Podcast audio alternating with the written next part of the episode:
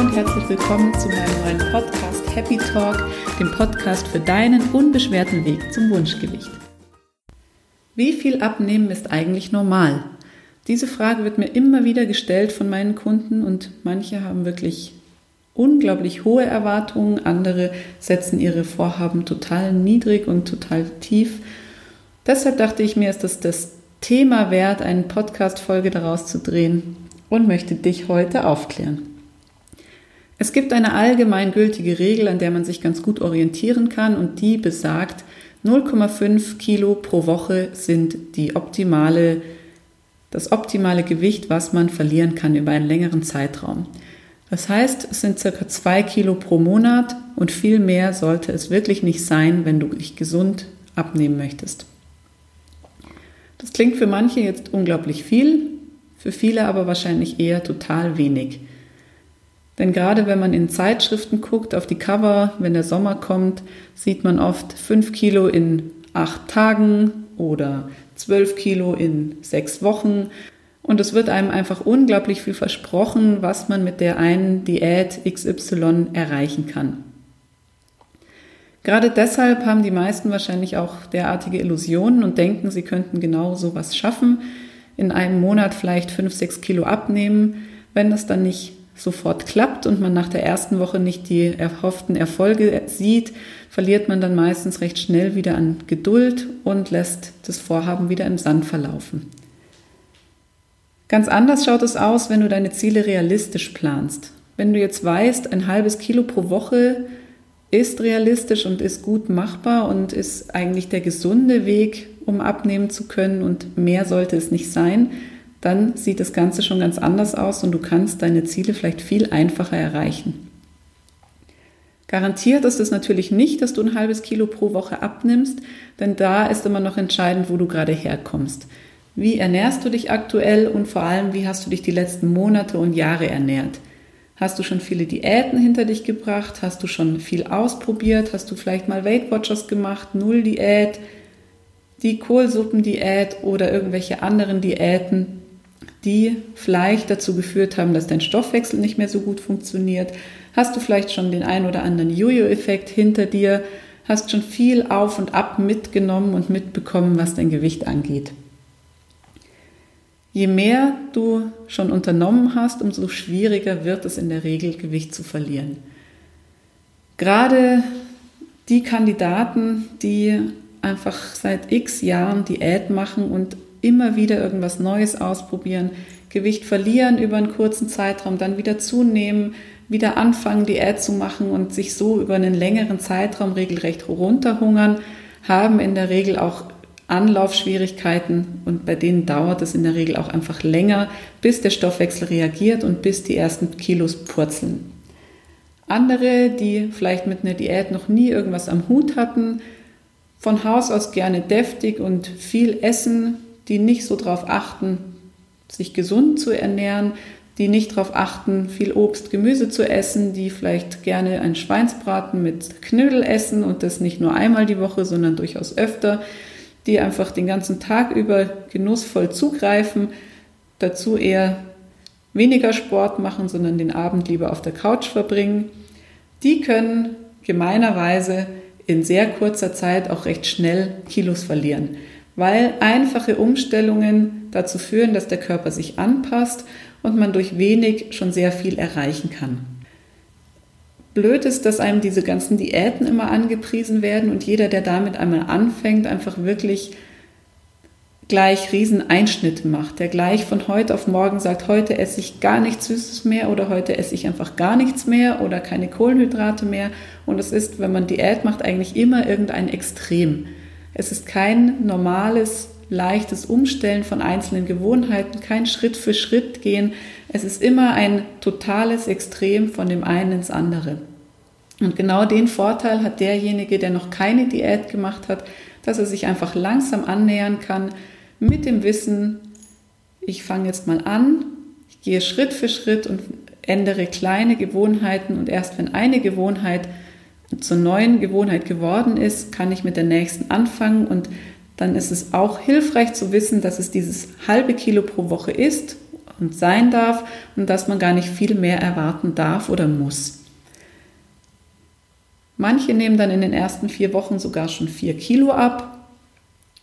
In der Regel pendelt sich das Gewicht dann aber nach einer gewissen Zeit ein. Denn der Körper gewöhnt sich einfach auch an alle neuen Gewohnheiten, stellt sich um und dann kann man auch keinen rasanten Fortschritt mehr erwarten. Auch die, die sich vorher wirklich miserabel ernährt haben und keinen Sport gemacht haben, werden irgendwann merken, dass das Gewicht nach einer Zeit stagniert. Aber ganz ehrlich, auch diese Stagnation, dieser Stillstand ist ein Riesenerfolg, denn vielleicht ist es bei dir in den letzten Jahren einfach immer und immer wieder bergauf gegangen. Gerade Kunden und Kundinnen, die zu mir kommen, berichten mir, dass das Gewicht permanent nach oben geht. Und auch das einfach mal aufhalten und zu stoppen, ist doch schon ein riesengroßer Erfolg. Einfach mal zu sagen, okay, ich ändere meine Gewohnheiten und ich höre auf zuzunehmen. Das ist schon ein wirklich großer Erfolg, den man sich zu Herzen nehmen sollte, den man auch akzeptieren sollte und nicht immer nach dem Extrem streben sollte. Denn wenn du dann mal reflektierst und dann zum Beispiel nach vier Wochen überlegst, was hat sich denn schon alles verändert, wenn es nicht das Gewicht ist, dann kommt es ganz häufig vor, dass du vielleicht beobachten kannst, dass du mehr isst, wesentlich mehr isst als noch vor vier Wochen, das ist dann schon mal ein Riesenvorteil, dass das Gewicht nicht weiter nach oben gegangen ist, sondern einfach gleich geblieben ist, obwohl du mehr gegessen hast.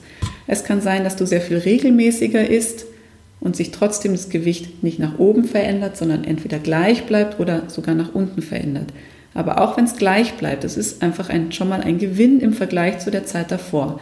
Es kann sein, dass du bestimmte Beschwerden losgeworden bist, dass du einfach kein Völlegefühl mehr hast nach dem Essen, dass du keine Blähungen hast, dass du keinen Heißhunger mehr hast. Es gibt einfach so viele subjektive Aspekte, die dir helfen, deinen Erfolg auch zu messen und sagen zu können, hey, ich bin echt schon einen Schritt weiter.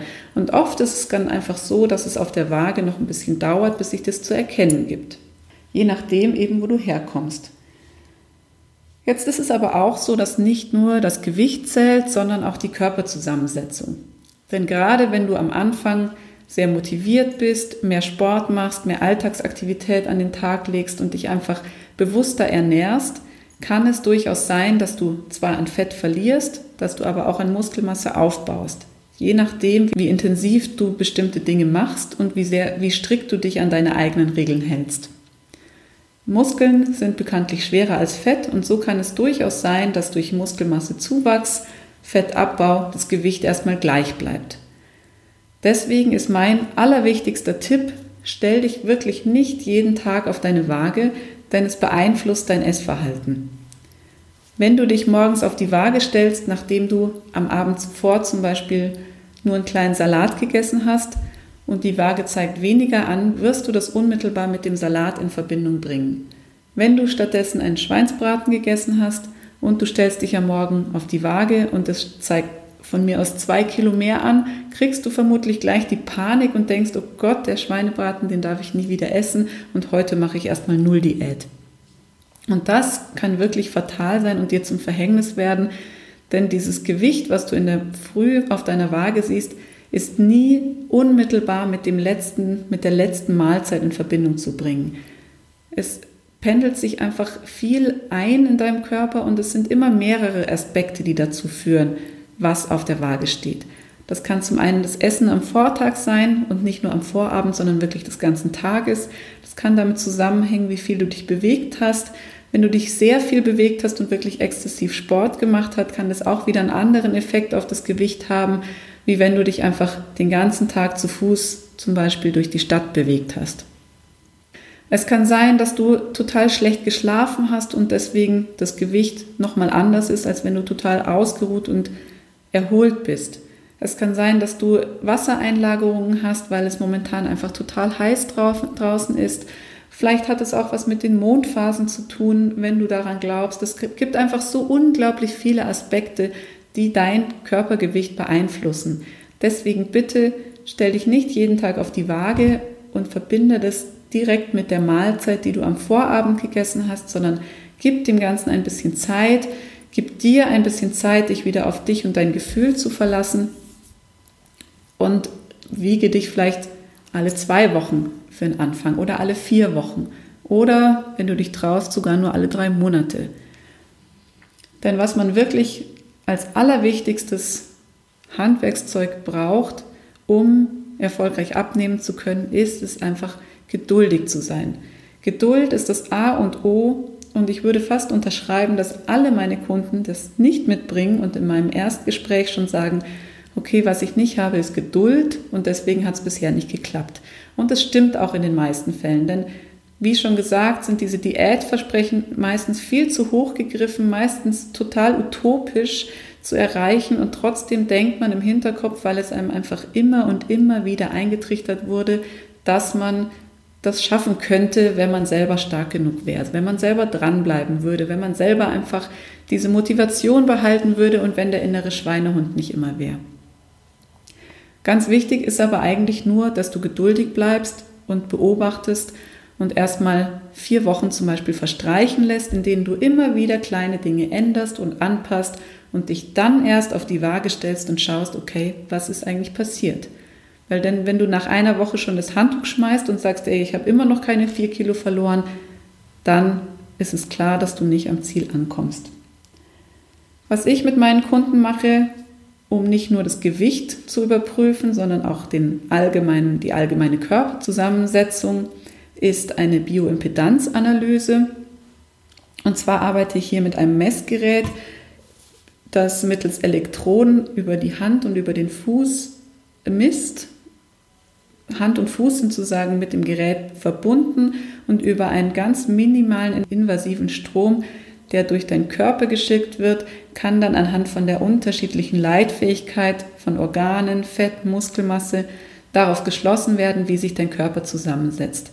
Du siehst also im Ergebnis ganz genau, hast du ein Körperfett zugelegt oder abgenommen, hast du Muskelmasse abgenommen oder zugenommen, wie viel Wassereinlagerung hast du und du siehst auch genau, sind die Wassereinlagerungen in der Zelle, da wo sie hingehören, damit die Zelle wirklich gut arbeiten kann und der Nährstoffaustausch gut funktioniert, oder ist das Wasser eher außerhalb der Zellen, wo es nicht hingehört, was dann eben Wassereinlagerungen sein können.